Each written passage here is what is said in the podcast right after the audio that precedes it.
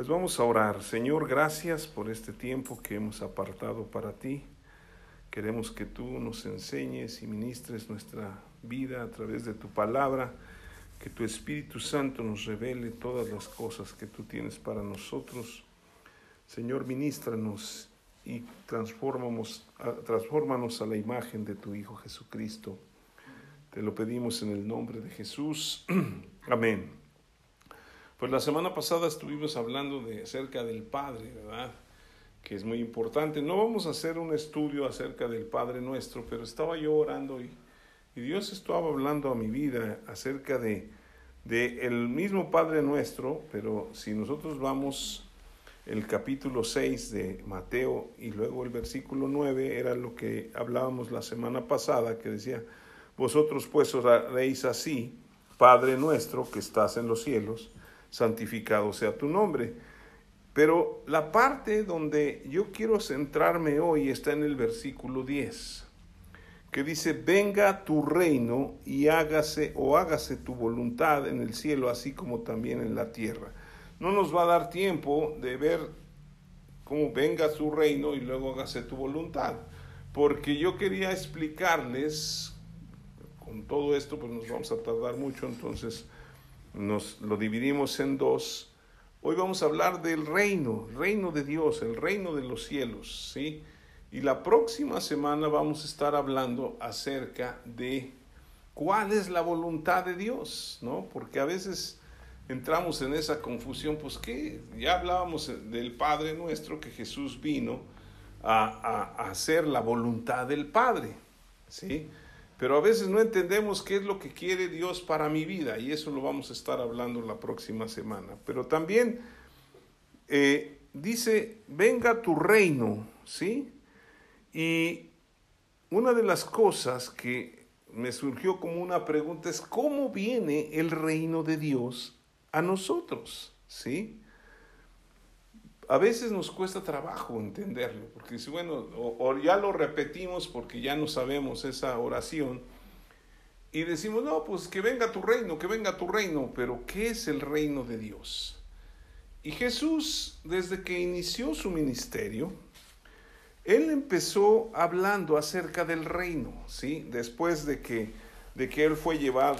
Primero se acuerdan que en, en Mateo capítulo 3, este, al final, si quieren ver en el versículo, este, eh, dice en el versículo 13, del capítulo 3, versículo 13 de ahí de Mateo, dice, entonces Jesús vino de Galilea Juan al Jordán para ser bautizado por él, mas Juan se le oponía diciendo, yo necesito ser bautizado por ti y tú vienes a mí.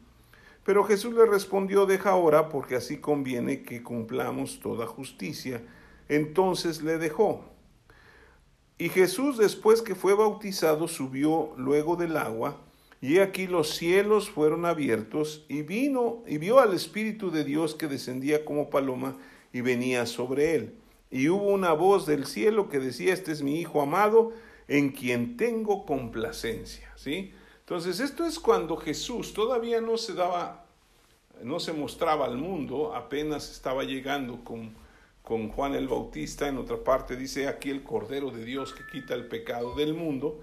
Y Juan el Bautista, después de que lo bautiza, o cuando sale del agua Jesús, viene el Espíritu de Dios y se es transformado, porque acuérdense que Él es 100% hombre aquí en la tierra, 100% Dios, pero necesitaba ser lleno del Espíritu también para poder hacer la voluntad de Dios. Y, después de que fue llevado al desierto por el Espíritu para ser tentado por el diablo, ¿se acuerdan de las tentaciones que tuvo Jesús ahí en Mateo 4? ¿Sí? Cómo es que, que Satanás lo, lo, estuvo tentando y, y, estuvo hablando, hablando con Jesucristo. Y en el capítulo 4, versículo 17, Jesús comienza su ministerio, ¿sí? Mateo 4, versículo 17, y este, encontramos, pense, porque yo estoy en Mateo 5, es 4, 17, sí. Dice, después de que regresa y, y Jesús inicia su ministerio, en el versículo 17 dice, desde entonces comenzó Jesús a predicar y a decir, arrepentíos porque el reino de los cielos se ha acercado. ¿Sí? Jesucristo nos está enseñando que el reino de los cielos ya se había acercado. ¿Sí? ¿Cómo es que se acercó el reino de los cielos a la tierra? ¿Sí? Y entonces nosotros tenemos que, que entender que Jesús es el reino de Dios que vino a la tierra. ¿Sí? Él fue el que vino. Por eso, cuando Él empieza a compartir y empieza a predicar el Evangelio, dice, arrepiéntanse porque el reino de Dios ya se acercó. No dijo yo soy, pero pues Él era el que traía el reino de Dios. Entonces, es importante que nosotros entendamos cómo es que Dios trae su reino, qué significa el reino de Dios, qué es lo que pedimos cuando decimos venga tu reino. ¿Sí? Y ahí mismo en Mateo encontramos varias cosas que son muy importantes y ahorita vamos a ver varias de ellas.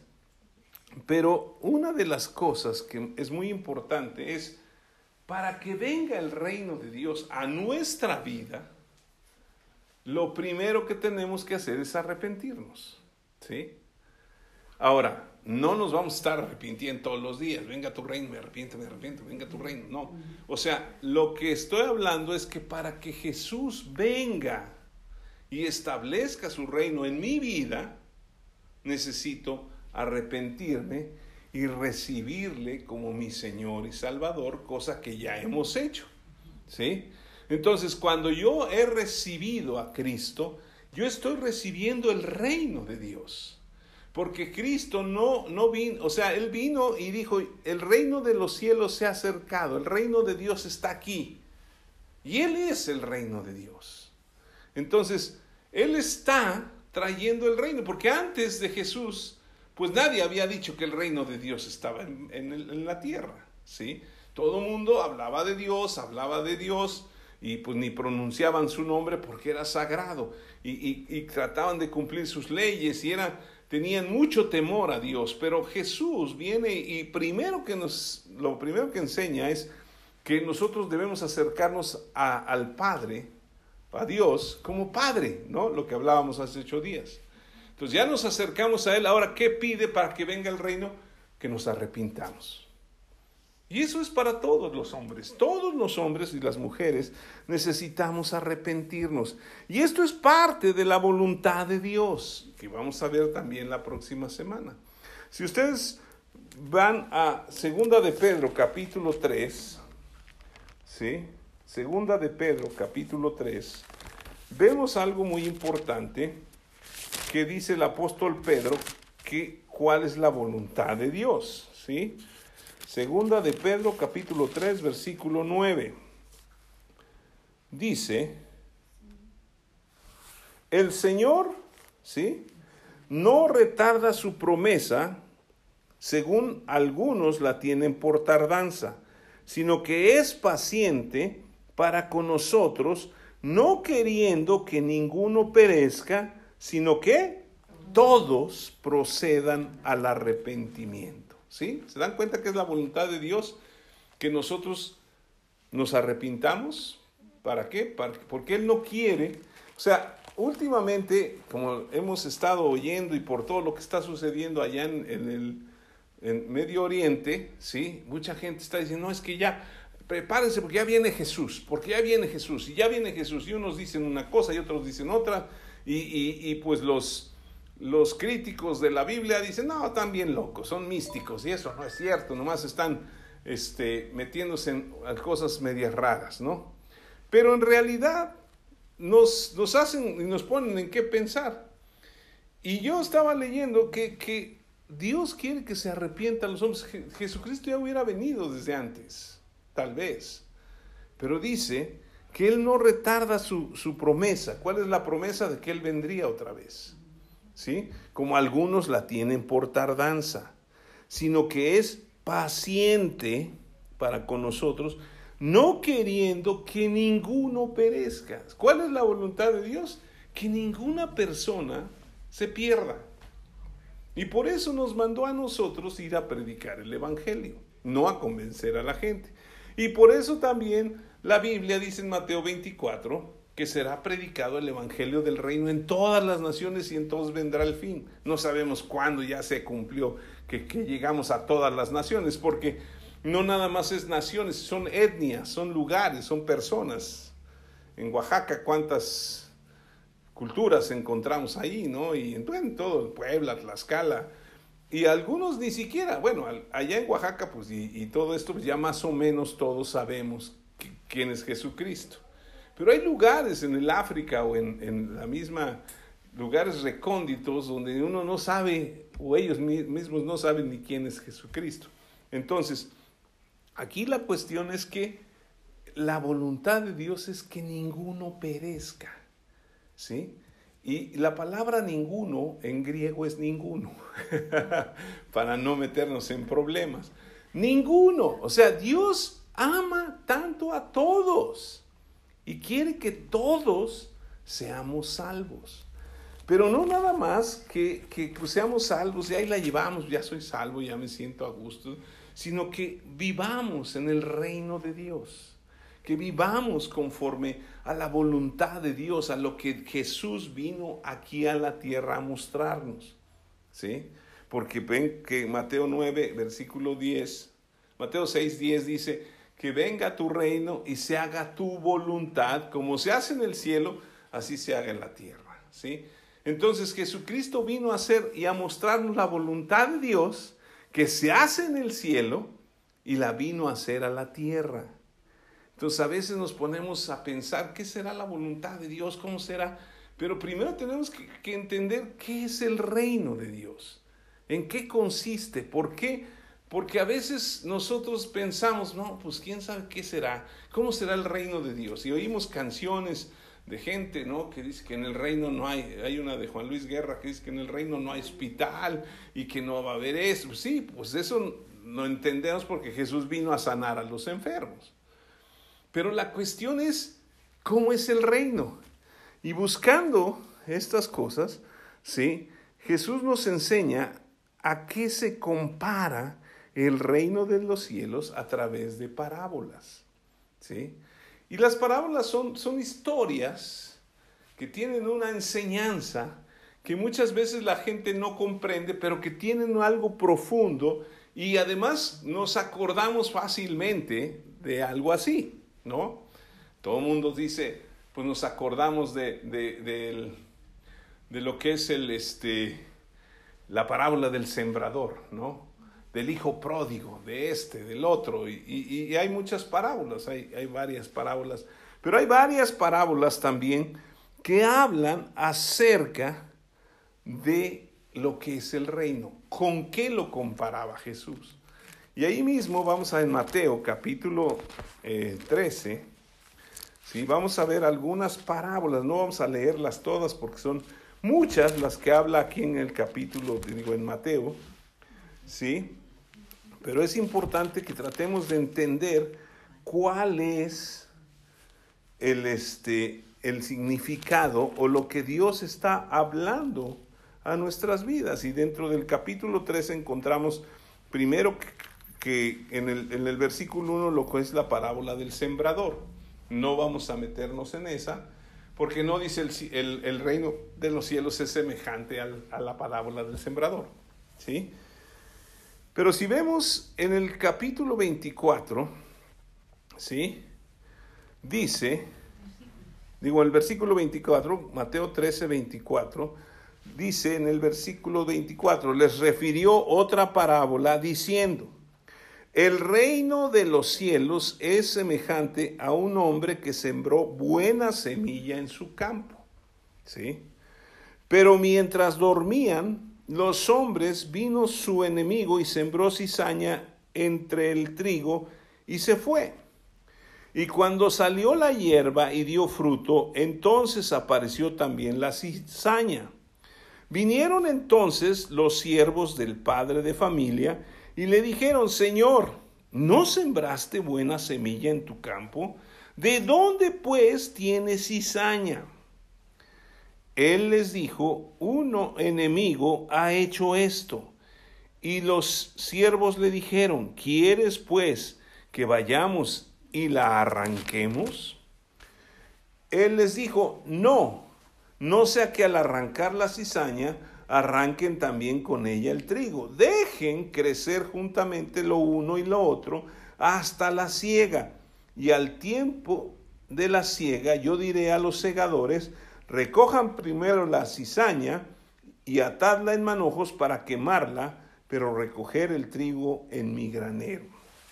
Pues como ustedes y yo somos bien inteligentes, pues vamos a interpretar esto, ¿verdad? ¿Qué quiere decir? Bueno, pues como sabía que no lo íbamos a atinar, nos enseña en el versículo 36, ¿sí?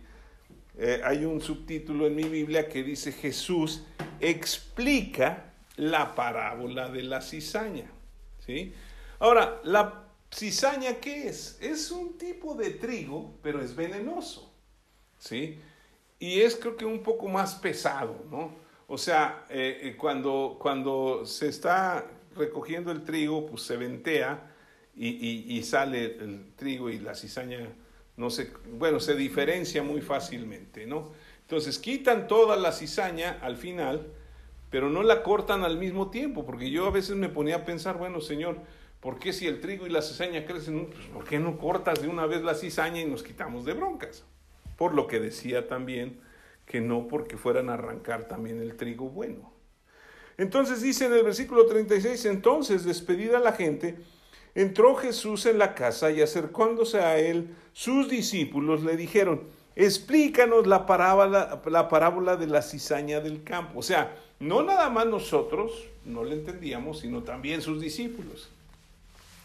Y dice, el que siembra la buena semilla es el Hijo del Hombre.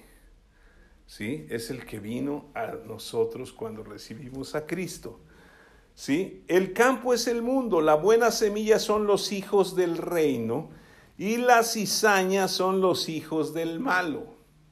Esto nos muestra que sí hay malas personas y hay buenas personas, ¿de acuerdo? Nosotros nos vamos a identificar con los buenos, ¿de acuerdo?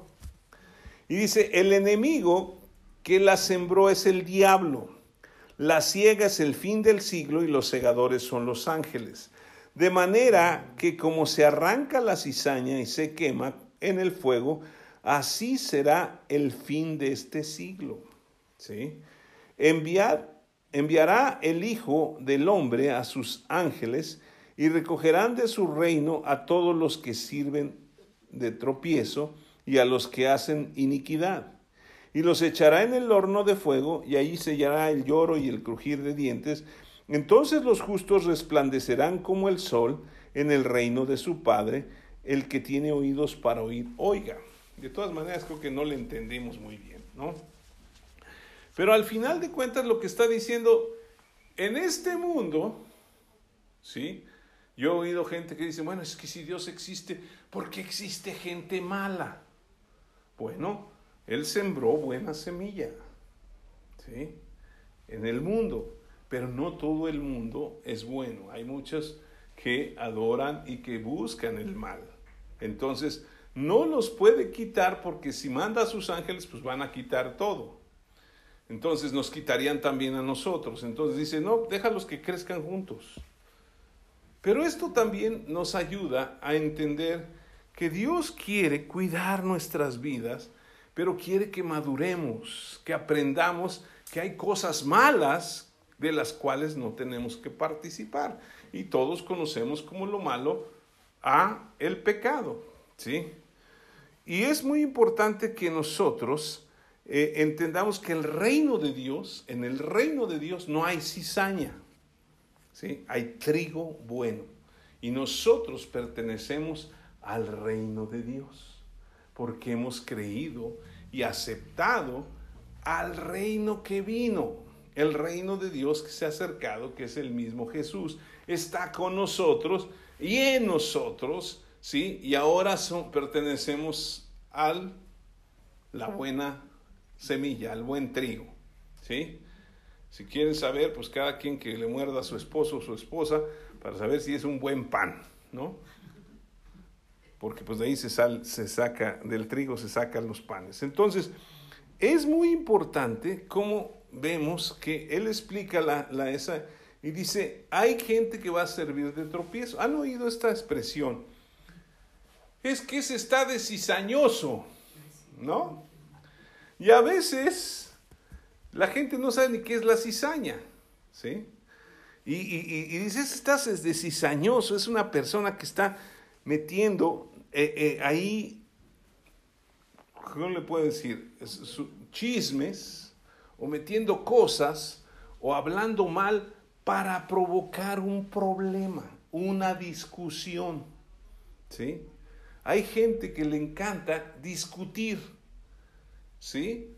Y a veces no sabe ni lo que discute, pero tiene que opinar. ¿Sí? Ahora, si nosotros lo trasladamos a, la cuestión espiritual, hay mucha gente que, que mete cizaña por desconocimiento, ¿no? no, es que ustedes están mal porque esto y el otro, y el otro, tú esto, por... y cada quien tiene, basándose en su propia supuesta experiencia y religión, piensa que todos los demás están mal, pero en realidad los que leen y buscan la palabra de Dios, los que se llenan de la palabra de Dios, son aquellos que están con la buena semilla, porque la, si nosotros leemos la parábola del sembrador, la buena semilla es, el sembrador es, el Padre, él, trae la buena semilla y entonces nosotros vamos a dar fruto. ¿Qué es lo importante respecto a esto? Que de la buena semilla sale un buen fruto, ¿no? Entonces, cuando nosotros entendemos que el reino de Dios tiene que ver con buenas cosas. Entonces hay personas que se, se, se presentan como muy buenos y son tremendos. ¿Sí? Porque al final de cuentas Jesús dijo, por el fruto los conoceréis. Y por el fruto nos conocemos. Ya, ya todo mundo sabe que los cizañosos, aquellos que siempre están haciendo conflictos, pues los, los tratamos de evitar. Y eso es lo que nos está mostrando esta, esta eh, parábola. No tenemos que entrar en contiendas respecto al reino de Dios o a las cosas de Dios. ¿sí? Nosotros creemos en Jesucristo porque así lo dice la palabra de Dios. Si tú no lo crees, no voy a hacer que tú creas a fuerza. Por eso la Biblia nos dice que Jesús nos mandó a predicar el Evangelio, no nos mandó a convencer. ¿Sí? Si ustedes leen eh, Juan 14, Juan 16, por ahí del versículo 8, dice que es el Espíritu el que convence al mundo de pecado, de justicia y de juicio. Pero es el Espíritu Santo, no nosotros. Y a veces nosotros queremos convertirnos en el Espíritu Santo convenciendo a la gente de pecado. Pero pues para algunos es una cosa pecado, para otros no. Bueno, pues que sea el Espíritu. Nosotros tenemos que predicarles el Evangelio. ¿Sí? ¿Para qué? Para que podamos entrar al reino de los cielos y el reino de los cielos venga a nuestras vidas y el fruto que demos se vea. ¿De acuerdo? Entonces, muy importante cómo explica Jesucristo esto y dice, ¿saben qué? Ahora, mucha gente también una de las cosas que yo creo que el diablo busca y hace, o trata de hacer, y lo ha hecho muy bien, es negar que existe. ¿Sí? Que la gente no crea que existe el diablo. Y yo he oído gente que dice, ah, el diablo, eso es una invención. Sí, pues el diablo ni existe, ¿cómo crees? Es el hombre que es el malo y todo. Si el diablo logra, ¿sí? Convencer a una persona de que no existe, ya lo tiene bien cautivo. Ah, pues este me va a servir para estar pegándole a otros. Es, es, pero aquí Jesús está diciendo el enemigo que sembró esa cizaña es el diablo. ¿Sí? A veces nosotros como cristianos no queremos decir, no, es que la gente que no piensa en el diablo, porque, ay, el diablo les espanta. No, el diablo es el enemigo. Pero una de las cosas que nosotros tenemos que entender es que mayor es el que está en nosotros que el que está en el mundo. Y el diablo no tiene parte ni suerte con nosotros, dice la escritura. Y ninguna arma forjada en nuestra contra va a prosperar, sino que callaremos toda lengua que se levante contra nosotros mintiendo. Y nosotros tenemos que aprender a resistir al diablo, porque dice la Biblia en Mateo, digo en Santiago 4, versículo 7, que nosotros tenemos que someternos a Dios, resistir al diablo y éste huirá de nosotros. Por eso cuando Jesús fue tentado por el diablo, como él estaba sometido a Dios, resistió al diablo. ¿Cómo lo resistió? Con la escritura. Escrito está, escrito está, escrito está, y le venció. Y dice la escritura en Romanos 8 que Él nos ha hecho más que vencedores por medio de aquel que nos amó. Entonces nosotros hemos vencido juntamente con Cristo al enemigo. Entonces no tenemos por qué tenerle miedo, pero sí debemos saber que anda tratando de meter cizaña en toda la vida de los cristianos. Ahora, hay otra parte que es muy importante, ¿se acuerdan? Para que yo reciba el reino, ¿sí? Necesito recibir a Cristo, arrepentirme y recibir a Cristo. Yo tengo el reino de Dios. Pero también, ¿a qué compara Jesús el reino de Dios. Y lo compara a, ahí, si seguimos en el capítulo 13, versículo 31. ¿sí? Hay otra parábola. Y dice así, otra parábola les refirió, diciendo, el reino de los cielos es semejante al grano de mostaza que un hombre tomó y sembró en su campo, el cual a la verdad es la más pequeña de todas las semillas, pero cuando ha crecido es la mayor de las hortalizas y se hace árbol de tal manera que vienen las aves del cielo y hacen nidos en sus ramas. Aquí no nos da una explicación de lo que es la parábola, pero yo les voy a compartir algo. La semilla de mostaza, dice aquí, es la semilla más pequeña de todas las semillas. Si ustedes no sé si han visto una semilla de mostaza, es un granito pequeño. Pero una vez que se siembra y empieza a crecer, dice que se convierte en la más grande de las hortalizas. Y esto Jesús lo compara, hablando del reino de los cielos, a que el reino de los cielos se vive por fe. ¿Sí? La Biblia nos enseña en otra parte que si tuviéramos fe como crece el grano de mostaza, le diríamos a este monte, quítate y échate en el mar y lo haría, ¿no? Entonces, la semilla de mostaza Jesús la compara con la fe, ¿sí? Ahora, es la más pequeña. Comenzamos cuando recibimos a Cristo y nos arrepentimos, recibimos el reino y empezamos a crecer, pero acordémonos que la fe eh, viene por el oír y el oír por la palabra de Dios, de acuerdo a Romanos 10, 17, y esto es para que nosotros vayamos creciendo en el reino de Dios y entendamos que el reino de Dios no es comida ni bebida, como dice la escritura, sino es justicia, paz y gozo en el Espíritu Santo. Entonces, yo necesito entender por fe que el reino de Dios ya está en mi vida. ¿Sí? Porque si no lo creo, pues aunque yo repita cien mil veces el Padre nuestro, pues no va a venir el reino. Porque yo puedo repetir muchas veces, pero mientras no lo crea, ¿sí? Pues no va a pasar nada. Entonces tengo que orar y creer.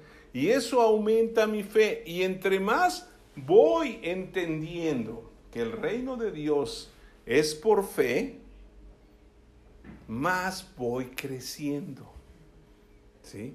Y me voy haciendo grande. Por eso en el reino de los cielos, la gente no se puede quedar pequeñita, tiene que ir creciendo, tiene que y por eso también vienen la, la, vamos a llamarle las pruebas para que crezca nuestra fe, para que creamos más, para que aumente nuestra fe. Y eso es muy importante porque si yo estoy pidiendo que venga el reino de los cielos, venga tu reino, Señor, ya lo tengo aquí, ¿sí? Ya soy y yo creo lo que tú dices que es. Ahora dice que cuando crece se convierte en las más grandes de las hortalizas, de tal manera que vienen los las aves del cielo y anidan. Esto quiere decir que nosotros tenemos que crecer en la fe para que podamos ayudar a otros. ¿Sí? Para que nuestra fe también ayude a que otros vengan y empiecen a caminar en la fe como lo hemos hecho nosotros. Con una pequeñita dosis de fe. Con la, pero lo más importante también es que la semilla se tiene que sembrar. Porque yo puedo tener una, ay, mira qué bonita está la semilla de mostaza y ahí la ando trayendo. pero si no la siembro, no sirve de nada. Para que dé un fruto mayor y para que yo pueda crecer, necesito ser sembrado en el reino. Y Dios ya nos plantó ahí, ¿de acuerdo? Entonces, no vamos a decir que tenemos un, ay, yo tengo la fe, aunque sea, pero la tengo como la semilla de mostaza. No, no, no, así empezamos, pero tiene que ir creciendo. Ustedes y yo sabemos que ya no somos los mismos de hace un año en nuestra fe, ya creemos un poquito más. Y conforme va pasando el tiempo, vamos creyendo más y creyendo más y creyendo más y entendemos que vivimos en el reino. Yo estaba diciendo, Señor, pero, pero ¿cómo se manifiesta tu reino? Pues me manifiesto a ti cada momento. Y eso es mi reino. Tú estás en mi presencia. ¿Sí? Y yo te he hecho rey. Ah, yo soy un rey, sí, porque Jesús es el rey de reyes. Y entonces, si Él es el rey, ¿quiénes son los reyes? Entonces ya nosotros pertenecemos al reino de Dios. ¿Sí?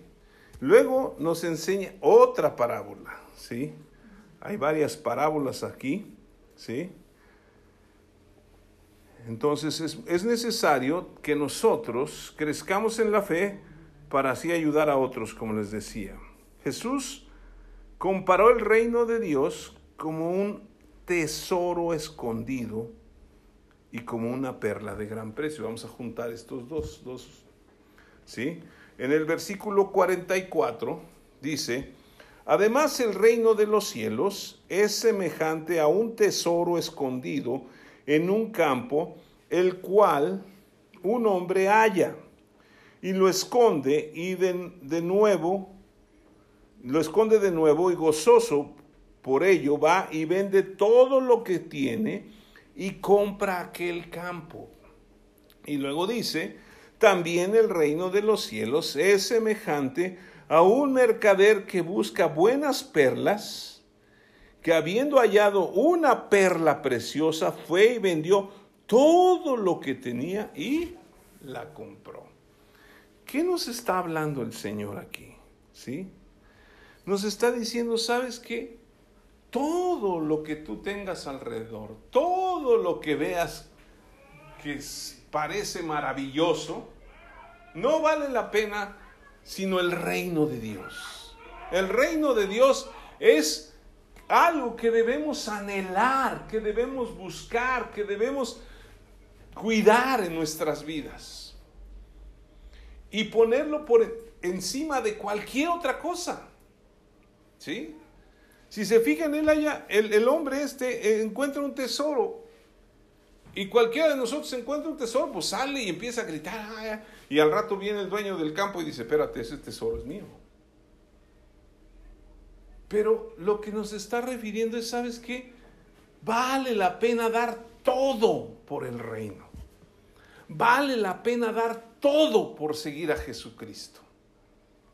¿Sí? Es lo más importante. Jesucristo es la vida eterna, es el reino de Dios. Es lo que vino para que comprarnos, para que fuéramos a la presencia de Dios y permanezcamos con Él por la eternidad. Pero a veces estamos muy ocupados en lo que estamos haciendo en nuestras vidas, ¿no? Y queremos esto, y queremos esto, y queremos esto, y queremos esto. Y pues ustedes pueden leer la palabra de Dios, hay muchas partes, pero hay una donde dice un hombre, ay, soy muy rico, ¿qué voy a hacer? Ah, pues voy a tirar mis graneros y hacer unos más grandes, ¿no? Para guardar mi grano. Y Jesús habla de él y dice, necio, no sabes que hoy vienen a pedirte tu vida. Y se muere. ¿Y dónde va a quedar todo? Entonces, lo que nos está mostrando es, no podemos poner como prioridad otras cosas, sino a Dios. Lo más importante para un, una persona que cree en Jesucristo es Dios, es el reino, es que su reino está aquí con nosotros. ¿Sí? Jesucristo, ahora sí por decirlo así, vino a inaugurar el reino de Dios en la tierra. Y si se dan cuenta, dice que hubo una voz del cielo que decía, este es mi hijo amado. Los cielos, ¿qué? Se abrieron. Ahora, no veo en ninguna escritura después de eso que diga que los cielos se cerraron. Siguen abiertos, porque el reino de Dios sigue con nosotros. Esto es muy importante. ¿Cuál es nuestra prioridad en la vida de como cristianos? ¿Qué es lo que anhelamos? ¿Sí? Pues todo mundo con mucho mucho deseo bien fundamentado, pues queremos trabajar bien, hacer, no sé, tener nuestra casa, tener nuestro carro, enseñar bien a nuestros hijos, que nuestros hijos crezcan, este, casarlos bien, que tengamos nietos, ¿no? Todo eso son anhelos buenos. Pero al final de cuentas, un día vamos a irnos, ya sea que muramos o que nos vayamos con el Señor. Y todo eso, pues ya ahí queda. Pero el anhelo de nuestro corazón debe ser, acabo de encontrar esta palabra de Dios y esto es lo más importante, porque a mí me bendice tanto. ¿Sí? Y hay miles de promesas. Y sus promesas dice que todas son sí y amén en Jesús. Y Él va a cumplir todas y cada una de sus promesas. ¿Sí? Obviamente nos va a bendecir con salud, porque Él desea que seamos prosperados en todas las cosas y que tengamos salud, así como prospera nuestra alma, dice la Escritura. Y Él va a suplir todas nuestras necesidades conforme a sus riquezas en gloria en Cristo Jesús. Y Él va a guardar a nuestros hijos y va todo, ¿no? Y nos va a dar una casa, o dos, o tres, las que usted quiera. Yo me conformo que me dé una, no hay ningún problema. ¿sí? Pero al final de cuentas, otra vez lo digo, final de cuentas, todo eso se va a acabar. Lo más importante es la perla de gran precio. El tesoro que está escondido. Ahora, algo que me llama la atención es, ese tesoro que está escondido tuvo que ser buscado, ¿o no? Y esa perla de gran precio dice que la halló o sea que la andaba buscando. Y nosotros, con todo nuestro corazón, tenemos que buscar la revelación de Dios para, por medio del Espíritu en nuestras vidas para que nos muestre el reino que ya está con nosotros. ¿Sí? Y por eso tenemos que buscar, por eso es importante que, y se les, les compartimos, hay que leer la Biblia, hay que orar, hay que congregarse, hay que buscar a Dios, hay que alabarle, ¿no? Porque eso es algo muy importante. Porque vamos a encontrar esa perla y esa perla es el Señor Jesucristo. Ese tesoro es el Señor Jesucristo y lo vamos a abrazar y yo quiero tenerlo a Él. porque todo se va a acabar, pero Él permanece para siempre. ¿Sí? Debemos luchar porque Cristo sea lo más valioso que tenemos y jamás queremos perderlo. No importan las circunstancias, no importa lo que pasemos, Él siempre permanece fiel y nosotros tenemos que aprender a permanecer en Él. Luego vamos a ver una última, que hay otras más. Ahí en Mateo capítulo 20.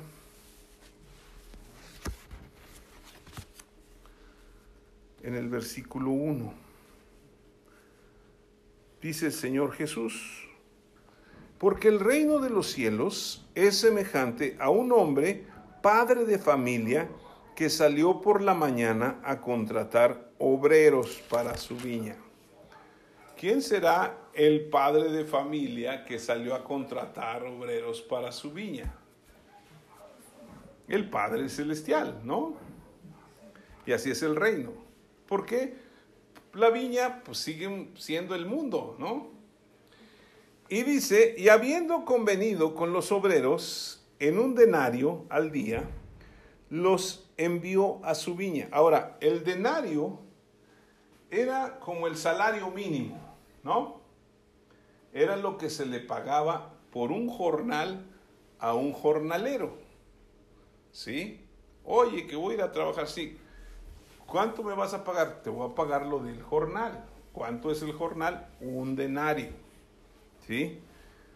Ahora, dice, saliendo cerca de la hora tercera, del día, vio a otros que estaban en la plaza desocupados y les dijo, id también vosotros a mi viña y os daré lo que sea justo.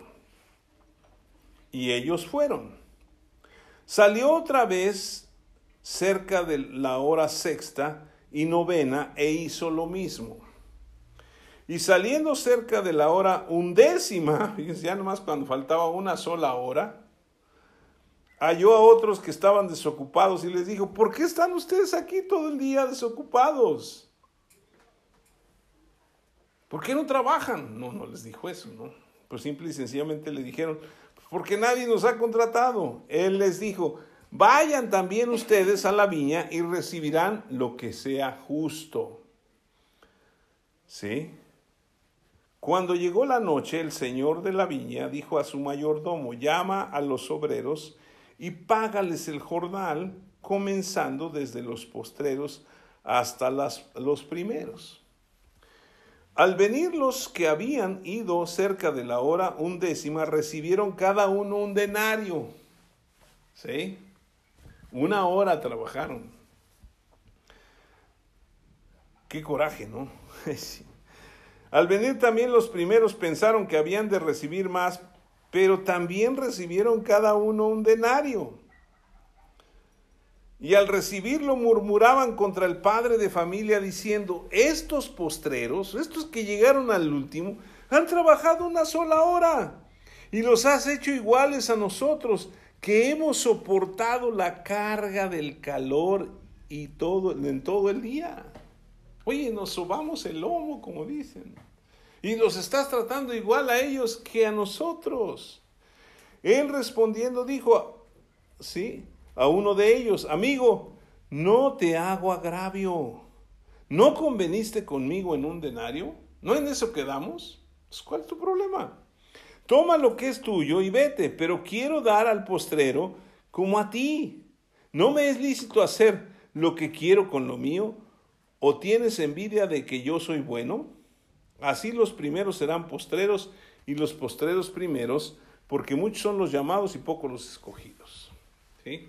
No nos vamos a meter en los llamados y escogidos en otra ocasión porque hay que hacer todo un estudio.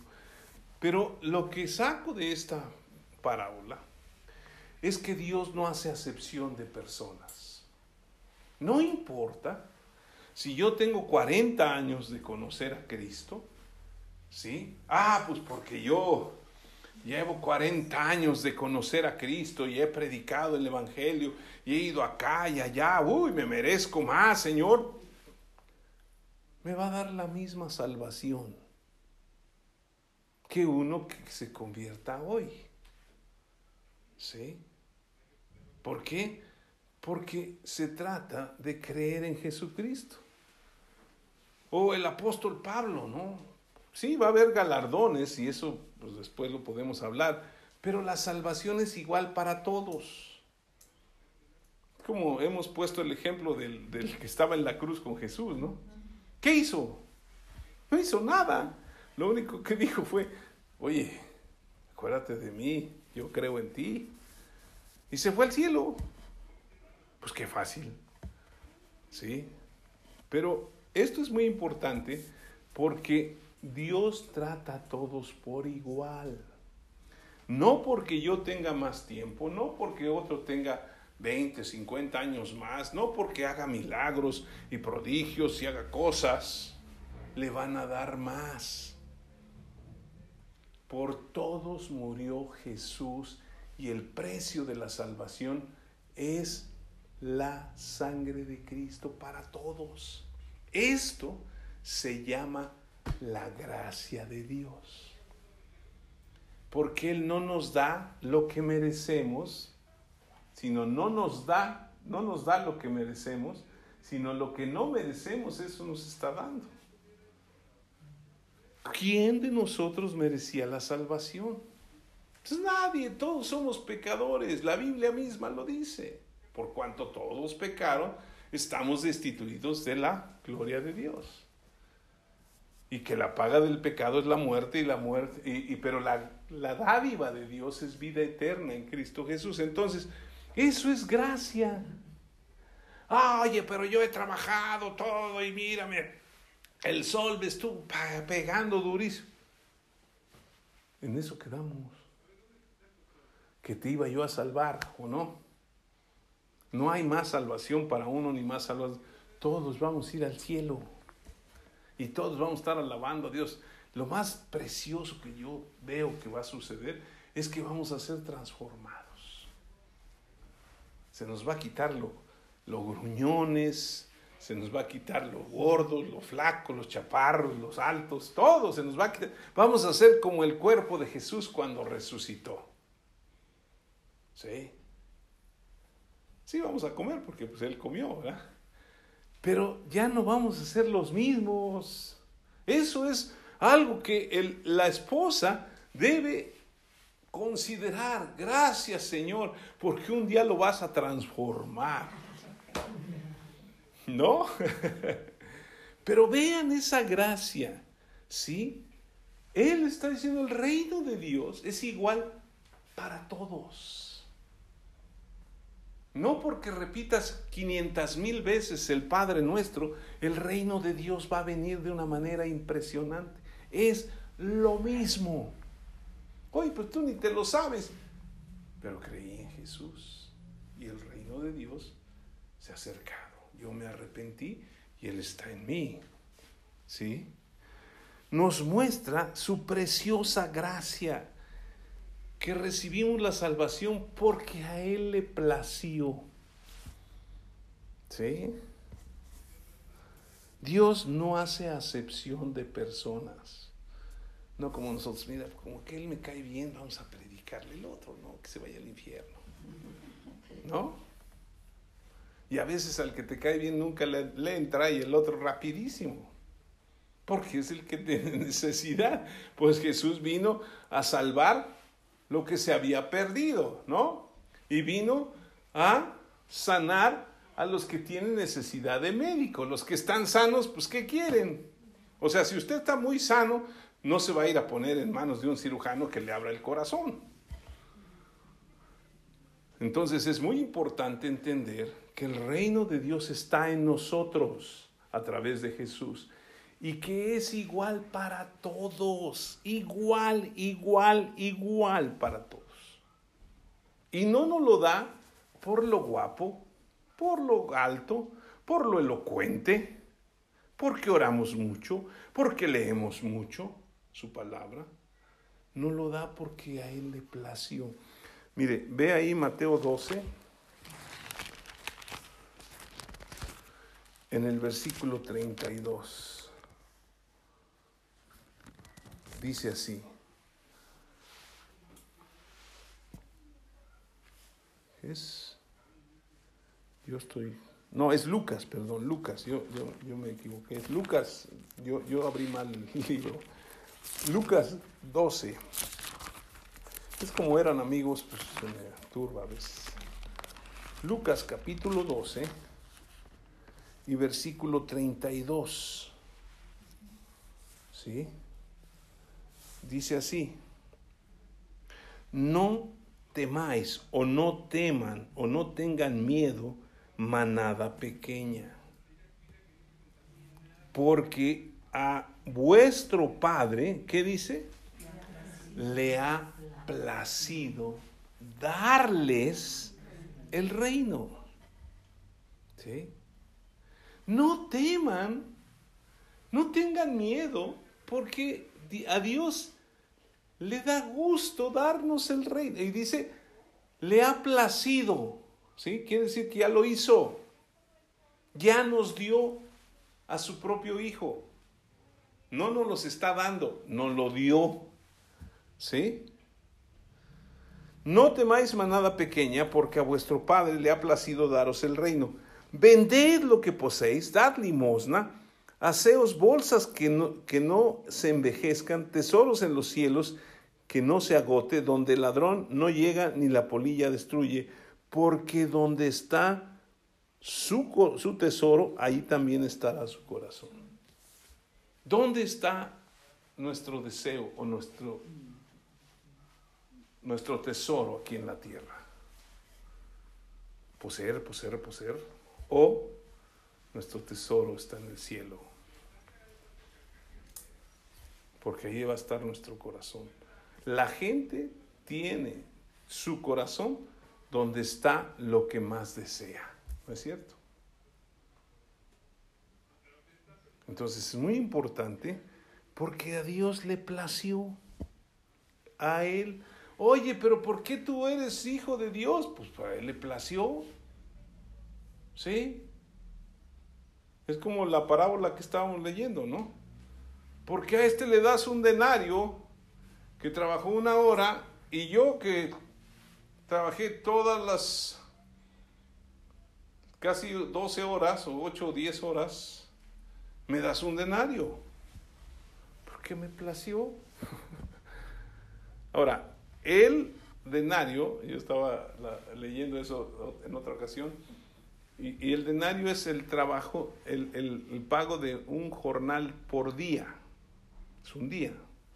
Entonces, dice la Biblia que para Dios un día es como mil años y mil años como un día, ¿no?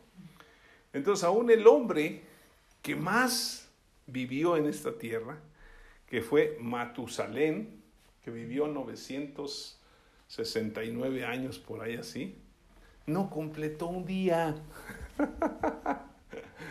¿No? Entonces vamos a recibir lo mismo. Pero lo más importante es que el reino está con nosotros, porque a Él le plació dárnoslo. Y dice, para terminar, Romanos capítulo 8. ¿Sí? Romanos 8.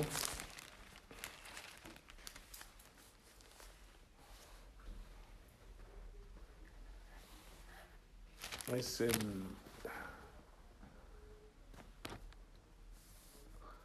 Déjenme encontrar el versículo porque no lo... El versículo 32 el que no escatimó ni a su propio Hijo. Estamos hablando que Él es el reino que vino a la tierra, ¿no? El que le plació darnos el reino, ¿sí? Que entregó a su propio Hijo por todos nosotros, hace una pregunta. ¿Cómo no nos dará juntamente con Él, ¿qué? Todas las cosas.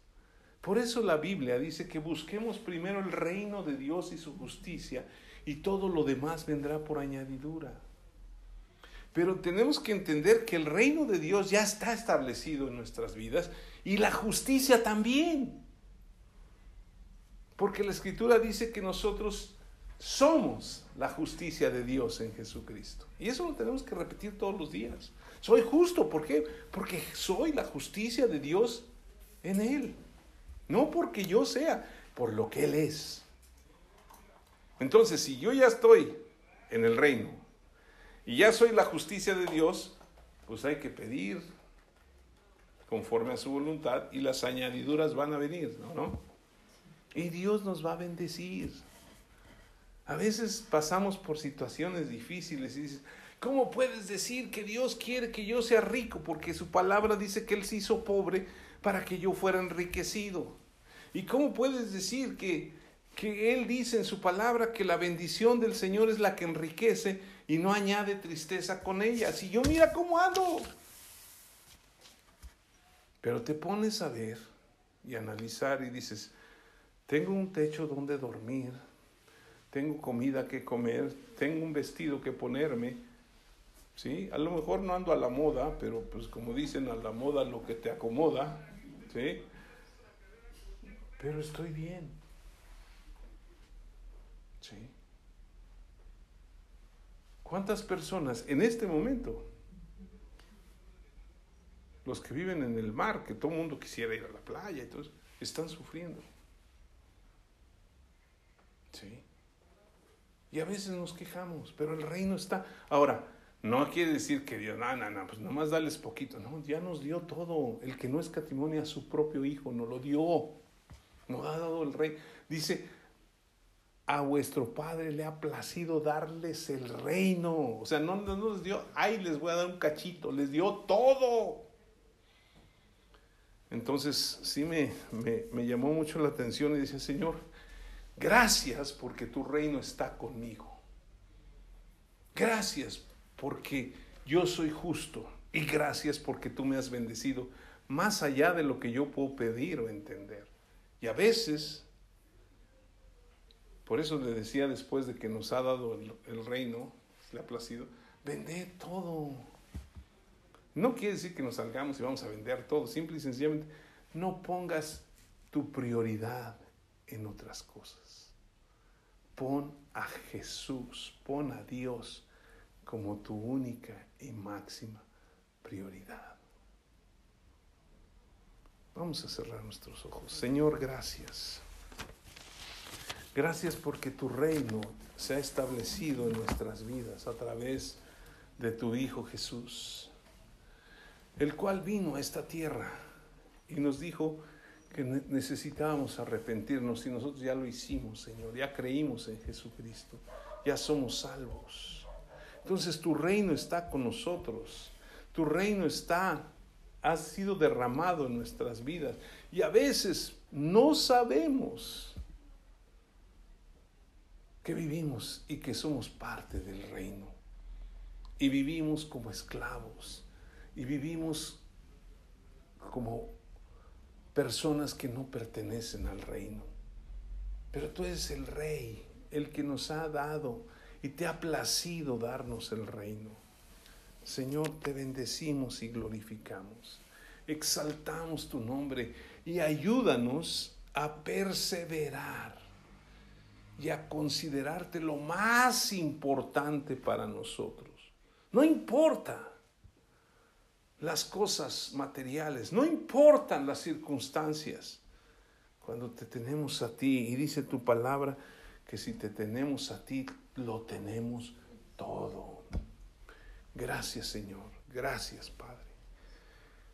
En el nombre de Jesús. Y ahora si usted no ha participado en el reino de Dios, a Dios ya le plació darle el reino a usted, pero usted tiene que arrepentirse para que el reino llegue a su vida, que es el Señor Jesucristo. Y necesita declarar con su boca que Jesús es el Señor y creerlo en su corazón.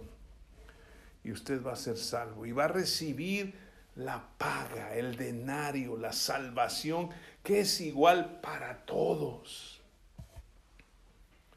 Y si no lo ha hecho, repita conmigo esta oración.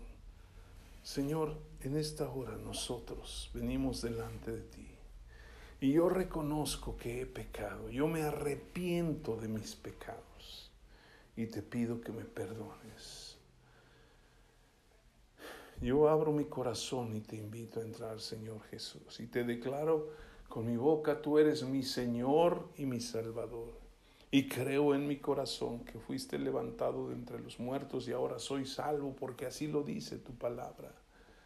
No tengo que hacer nada más, porque no es por mi esfuerzo ni por mi lucha, es por que a ti te plació enviar a tu Hijo, el reino de Dios, a esta tierra para salvarme. Gracias Señor, ahora eres mi Padre, eres mi Rey y ahora soy un Hijo de Dios y pertenezco al reino de los cielos. Te doy gracias en el nombre de Jesús. Amén.